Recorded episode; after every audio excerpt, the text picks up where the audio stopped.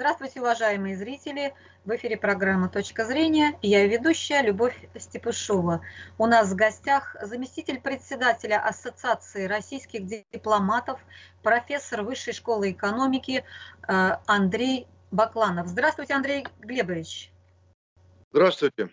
Андрей Глебович, э, вот Сергей Лавров э, два дня назад объявил о том, что что с 1 ноября Россия приостанавливает работу постпредставительства при НАТО да, и э, информационный центр. Э, якобы это было сделано в ответ на, э, на, на то, что НАТО э, да, сказать, э, признала 8 сотрудников э, из, по-моему, 20 а, российских дипломатов, которые находятся в Брюсселе, шпионами и выслала их, да, объявила персонами нон-грата. Вот как вы, как вы оцените ответную меру? Пожалуйста, ваше мнение.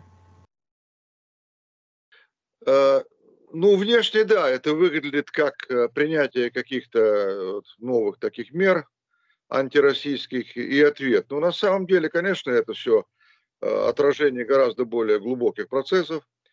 Эм, э, в свое время наше дополнительное присутствие, дополнение к той работе, которую посольство традиционно вело со штаб-квартиры НАТО, дополнительное присутствие было для того, чтобы э, прикомандированные сотрудники наши к штаб-квартире НАТО и э, к СИАП, это Совет Евроатлантического партнерства, по которой, вот по этой линии тоже у нас э, шли контакты, чтобы они э, помогали поддерживать ежедневный диалог и помогали в организации приезда в то время, когда все это начиналось, достаточно большое количество было наших экспертов, вот приезжали для ведения консультаций.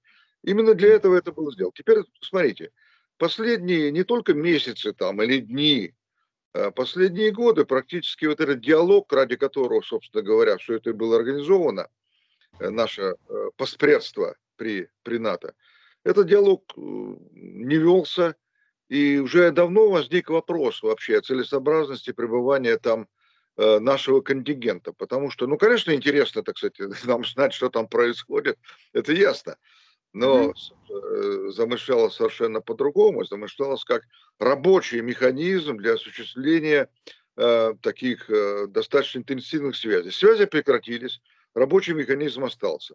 Ну вот теперь после вот того, что произошло, э, он э, не будет дальше функционировать, и все вернется к тому, как было вот для, до начала образования нашей миссии при НАТО. То есть все контакты, они будут продолжаться, но они будут вести через наше посольство в Брюсселе так, как это делалось раньше. То есть какого-то трагического такого элемента я совершенно не вижу.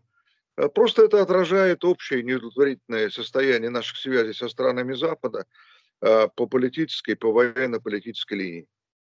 А вот прокомментировал решение российских властей министр иностранных дел Германии Хайку Маус. Он сказал, что это делает все сложнее, а ситуация и так сложна, сказал Масс журналистам. Мы готовы к диалогу, но мы должны больше принимать во внимание то, что Россия, по всей видимости, не готова. Это решение более чем прискорбно. То есть там какая-то другая идет точка зрения, что это вот мы как бы не готовы к диалогу. Почему они э, вот э, решали, решили, что мы не готовы? Ну, странно, мы все время подчеркиваем готовность, а там говорят, что мы не готовы. Как-то странно. Да, вы знаете, вот э, мы уже привыкли к тому, что, во-первых, калибр политических деятелей, которые оказываются на ответственных постах, он намного снизился. И иногда вот просто приходится гадать, это просто демагогия человека, который подготовлен, просто демагогией занимается, или просто он искренне говорит по своей глупости и неподготовленности. Вот в данном случае или, или первое, или второе. Оба ответа, они, конечно, такие неприятные, они просто характеризуют, что э, нам не с кем просто там вести диалог. Э, люди э, или целенаправленно совершенно дезинформируют свою общественность и, и э, это делают искренне, или они делают искренне, это не искренне, э, и дезинформируют свою общественность все равно. Оба варианта бывает, и оба они нас, конечно, совершенно не устраивают, оба очень опасны, потому что речь идет о военно-политических э, вопросах, ведь могут быть и несанкционированные какие-то столкновения. Э, раньше мы разрабатывали специальные механизмы с американцами, с европейцами, да и с НАТО тоже по этому пути начинали идти, чтобы не было таких случайных каких-то зацепок, конфликтов, э, деконфликты, так называемые. Сейчас это все будет прекращено, это очень печально. Я, кстати, встречала еще, знаете, какое мнение? Мол, русским нужны каналы шпионажа, а не сотрудничества. Вот э, как, так, как только, значит, вот эти каналы шпионажа им прикрыли там в Брюсселе, вот они так думают, то, то мы тут же сказали, что, что вот э, и зачем нам это. То есть э, совершенно вот какие-то извращенные такие, воспри... извращенные восприятия того, что, что мы хотим, что, мы, что, что, что нам надо, мы воплощение зла, а там, так сказать, вот такие белые пушистые все. А, ну, вот такие, мнения, такие мнения есть, но они, опять же, наверное, высказываются политиками, а не профессионалами, которые знают, что если, например, какие-то ведутся действия под прикрытием, а, ну, это может быть в любой стране, в любой организации и так далее. И эффективность, конечно, намного ниже, чем агентурная работа, которая является главной для получения Э, такой чувствительной военной э, информации. Те, кто это не знают, вот они вот этими заявлениями э, значит, как-то развлекают публику. Но это отражение того, о чем я сказал. Общее, общее снижение профессионализма и толковости наших партнеров. А вот меня удивило количество наших э, дипломатов. 20 человек был. Что там можно делать 20 человеками? И так долго они там сидели. Что там можно делать, когда уже все свертывается и, и ясно? Я После там, я... там было уменьшено, и сейчас еще раз уменьшено было. Ну, 20 человек. Вот. Тем более, есть еще Совет НАТО, Россия, НАТО, это уже отдельная какая-то структура, да, Совет Россия, НАТО? Это Нет, не вот это они, естественно, на, на месте, они обслуживали все структуры, которые были, готовили переговоры на разном уровне и так далее. Я с вами согласен, штат немножко был раздут, э, потому что сейчас во многих посольствах, в таких странах, Э, чувствительных, у нас э, по 15, по 20 дипломатов, все про все, все про все. Что штат, конечно, великоват был с бюрократической точки зрения, но в то, вот те годы, когда я туда приезжал, э, вот штаб-квартиру мы вели переговоры, это 90-е годы, ближе к 2000-м, интенсивный был переговор. В принципе, этим ребятам всем находилась, конечно, какая-то работа. Но потом, когда стала ухудшаться ситуация и диалог э, все более и более становился таким вялотекущим, э, а Штаты оставались э, вот, от момента рассвета. Да, эм, я думаю, ваше подозрение, что многовато Хорошие было. Места. Да. А вот э, их сколько у нас было здесь, э, натовских дипломатов, сколько их было? Да, вот меньше, но у них и функция гораздо более скромная. У них было просто бюро для Э, продвижения своей печатной издания, для организации ознакомительных э, поездок э, в штаб-квартиру НАТО, когда они были для журналистов, для некоторых других специалистов. Ну, им тоже тут вообще особо делать-то нечего. Они, так сказать, всячески пытались как-то все-таки доказать свою необходимость, как любое бюрократическое присутствие. В последнее время они делали вот онлайновские такие какие-то дискуссии, встречи, но мне кажется, что они носили такой хилый достаточно характер, и можно вполне э, без этого обойтись. А, собственно говоря, приостановить, значит, вот какая-то надежда у Лаврова есть. Хотя он дальше говорит, э, мы не можем продолжать делать вид, что какие-то перемены в обозримом будущем возможны. Тут нет никакого какого-то противоречия. Приостановить, а перемены, так сказать, он отвергает. А, что, что это такое, вот это, приостановить? То есть э, все же есть надежда? В чем она состоит? Надежда есть, надежда есть.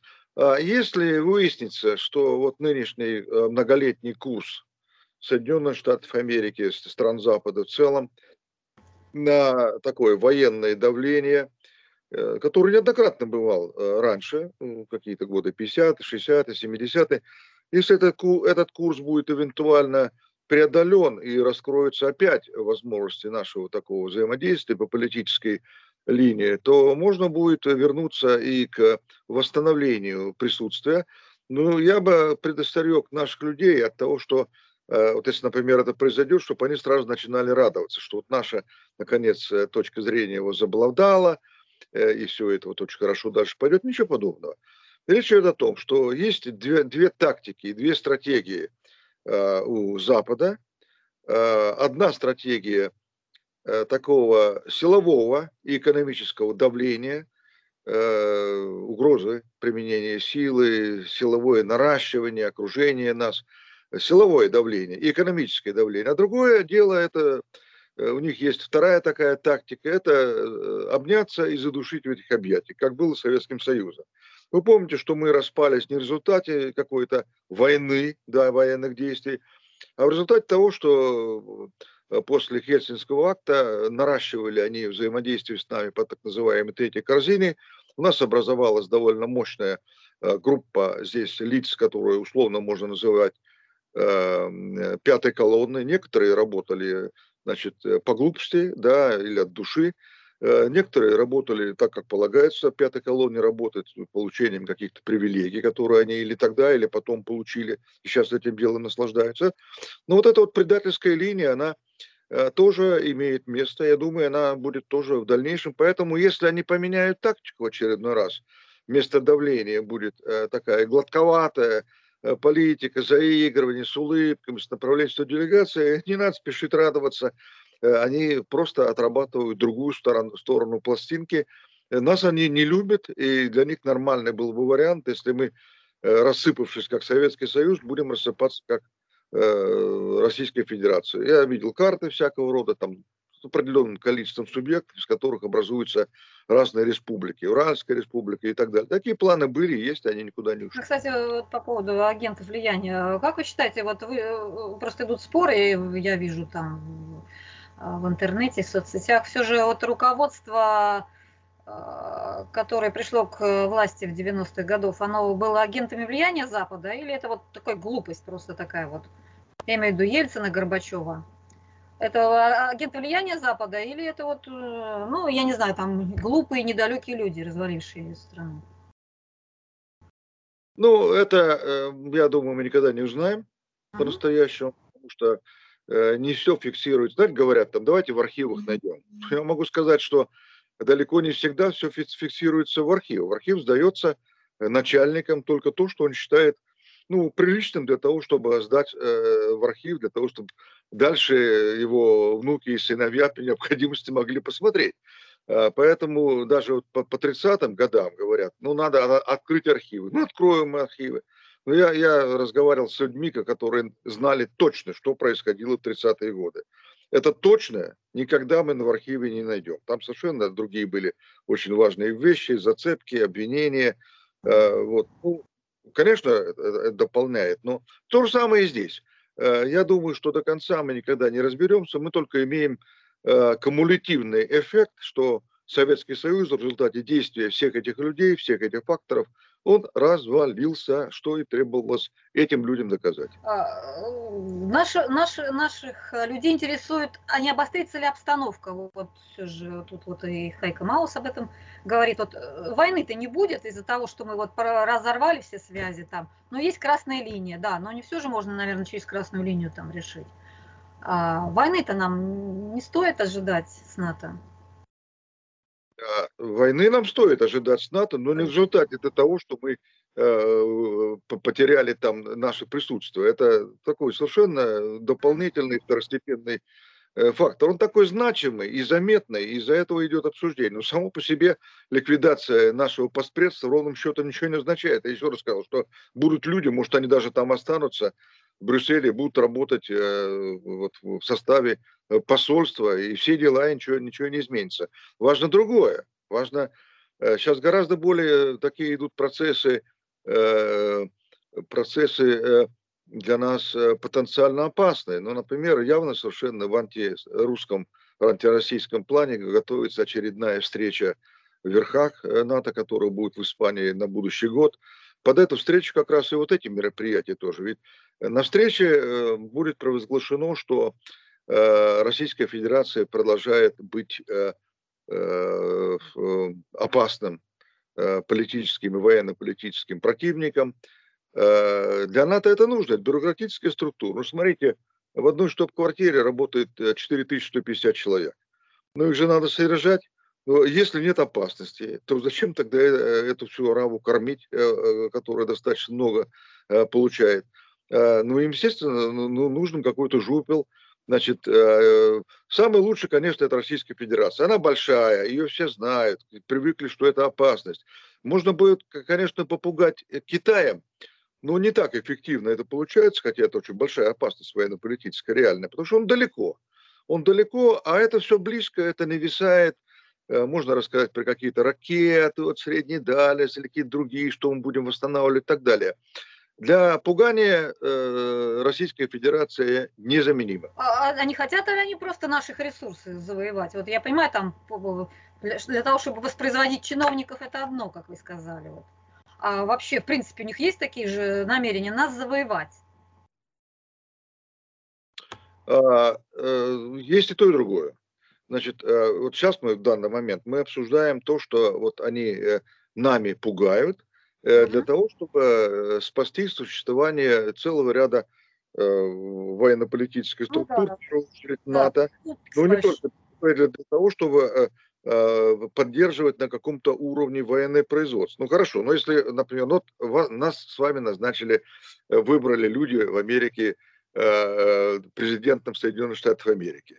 Мы знаем, что в военном секторе для производства расходных материалов, ракет, самолетов работает изрядное количество трудящихся. Ну и что делать?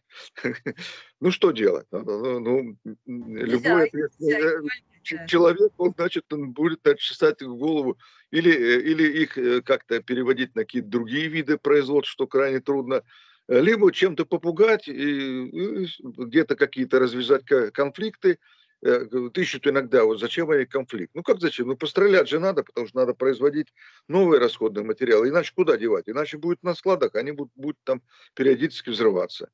А, так что, видите, вот Э, вот эта гидра военная, ее, ее вырастили, ее обратно как-то запихать очень трудно. Э, сама гонка вооружений, она подстраивает политику точно так же, как от политики много зависит гонки вооружений. Я вот э, просто посмотрела, вот это заявление Лаврова совпало как раз с визитом э, вот шефа Пентагона Ллойда Остина в Грузии. Он прям, прям в этот же день был в Грузии, и там прямо приглашал Грузию в НАТО мы все сделаем что, чтобы вы подготовились к То же самое он на Украину потом поехал, там такие же речи, пел, обвинил, обвинил нас в агрессии. Вот э, не это ли является на самом деле причиной да, такого, вот такой позиции Российской Федерации? То есть э, НАТО, американцы делают из Украины и Грузии э, членов, членов этого альянса. Вот, вот это вообще реально? Реально вот это включение Грузии и Украины в НАТО? Вот все говорят, нет, нет, а мне почему-то кажется, что вполне возможно, почему бы и нет. Наоборот, ну, это, это будет... НАТО много достаточно толковых э, людей, не злобные люди, они нас не любят, но иногда они, значит, как толковые люди могут что-то придумать. Они придумали целый ряд переходных, без членства полного, переходных таких э, вариантов для того, чтобы подтянуть Э, разные страны, некоторые не, не хотят до конца вступать, э, но заигрывают с НАТО, а НАТО заигрывает с ними. Вот, например, для средиземноморских стран они придумали такую форму, как средиземноморский диалог. И целый ряд стран совершенно разных, и Израиль, и Египет, и Тунис, разные страны. Но они в этом диалоге э, участвуют. Пока там такие безобидные вроде вещи, спасение на морях, вот, близко к МЧС скорее, чем к военным вещам. Но от этого до, от, от МЧС до военных дел один шаг, один шаг, его могут сделать. Э, значит, в отношении залива они все время там им проталкивают идеи какой-то коллективной воздушной безопасности, тем, чтобы, наверное, наши ПВО средства не закупали. Э, в отношении Украины и э, Грузии тоже есть переходные формы такого Э, сотрудничества, они разработаны, в них уже эти страны участвуют, э, э, их подтягивают. То есть взаимодействие с НАТО не обязательно предполагает чистое такое членство, такое, как у других. Их особо там не ждут с их проблемами. Но вот здесь важно другое. Вот, например, по Украине. Гораздо важнее для нас другое. Это отпрофилактировать как-то США и НАТО в том плане, чтобы на Украине не было вблизи наших границ ударных развернуто ракетно-ядерных средств.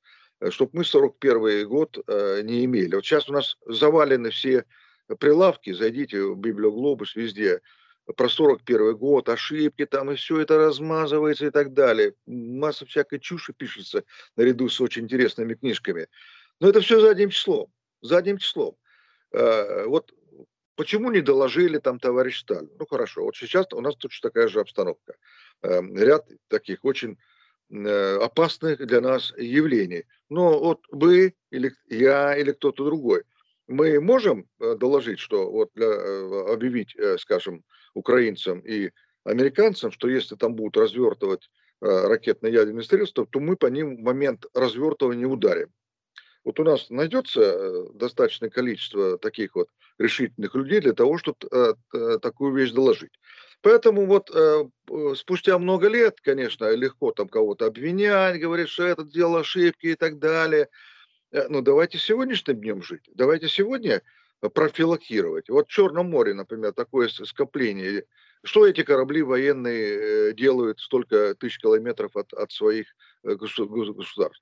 Может быть, нам вернуться вот к тому, как мы профилактировали американцев э, в 60-е годы. Была очень опасная игра, но она эффективная. Мы, например, смогли за счет размещения наших ракет средней дальности под носом у США спасти Кубу, спасти, да, и заставить вывести Э, подобные ракеты из Турции.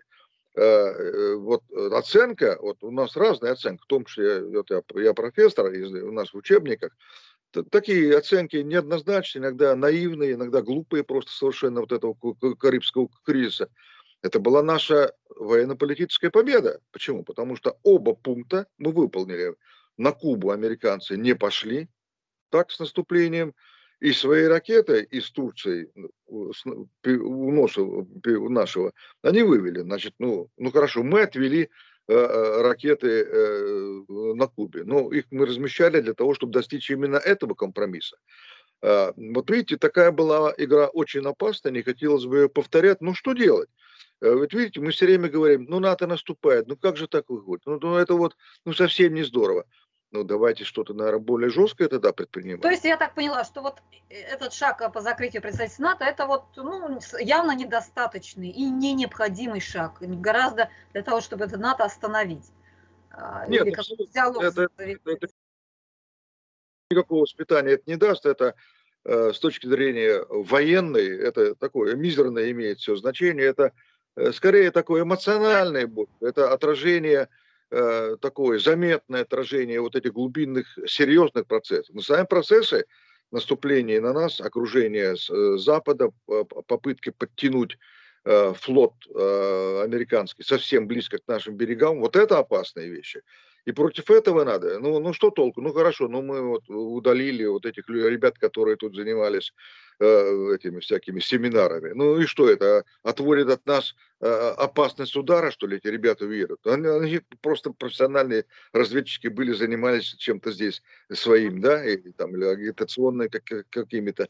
Ну, это капля в море.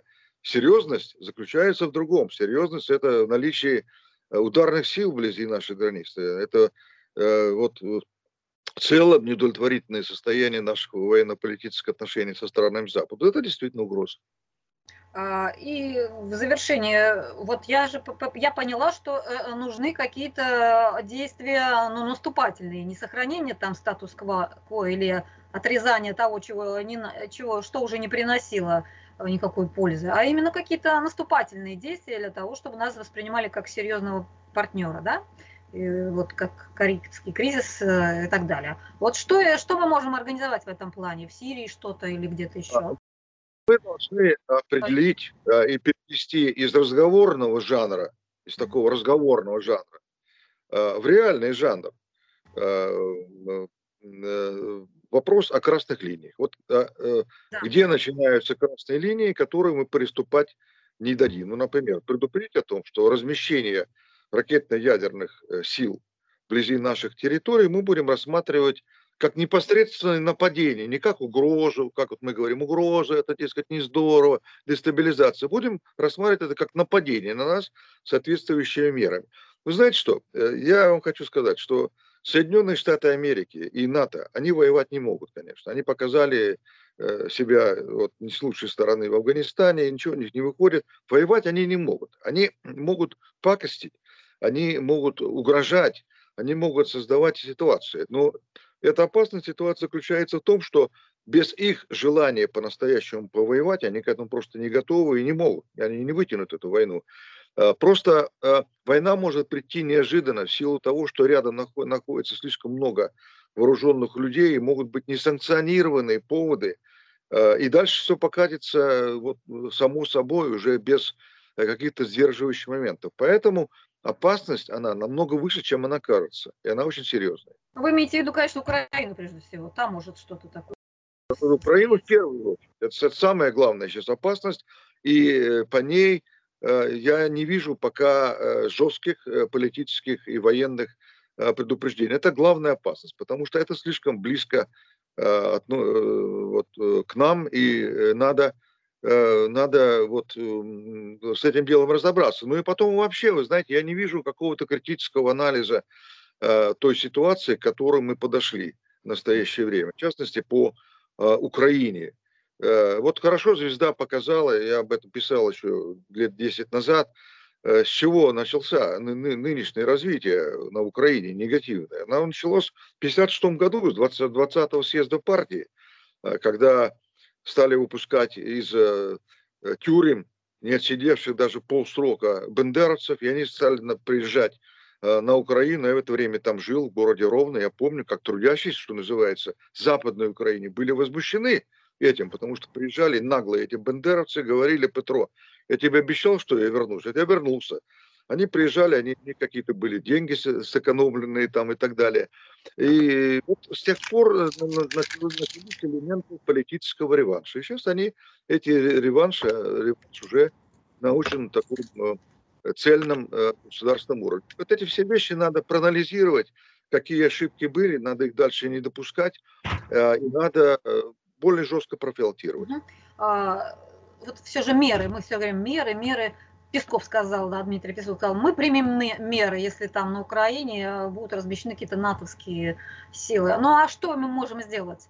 Вот э, создать такой же карибский кризис или что-то еще мы можем сделать?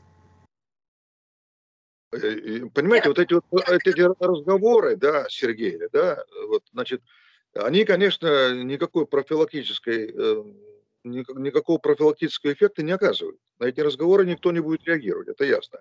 Будут реагировать только на серьезные военно-политические предупреждения, что в случае чего, что будет, будет сделано в военном плане. Вот это называется военные красные линии, пока мы их не обозначили. Пока мы их не обозначим, они будут нагло наступать на А все же какие там, допустим, ну, в Калининградской области что-то разместить, ну, я так вижу, или вот в Венесуэле что-то разместить. Что еще? Что еще? Размещать э, как близко к, тем, кто размещает вблизи нашей территории, и предупреждать в том случае, если, например, будет размещение совсем близко от нас, что мы в военном отношении не дадим Э, разместить э, эти, эти силы вот в этом месте, то есть нанесем туда удар. А что делать? А что делать? Повторять 41 год? Я как сын военного, у меня отец военный, генерал-полковник, герой Советского Союза, я и от него, от его коллег очень много чего слышал. И вот то, что я говорю о необходимости более жестких, это квинтэссенция вот э, тех разговоров и тех выводов, которые наши высшее военное, военное руководство, прошедшее одну или две войны, они для себя и для потомков делали. Мы должны прислушаться вот к тем советам и тем назиданиям э, в отношении жесткости, проявления жесткости необходимой, э, которые вот от этого поколения победителей исходило. Андрей Глебович, большое спасибо за разъяснение. А, а зрителям я напоминаю, что у нас в гостях был Э, заместитель председателя Ассоциации российских дипломатов, профессор Высшей школы экономики Андрей Глебович Бакландов. Большое спасибо за внимание, до свидания, до следующих встреч.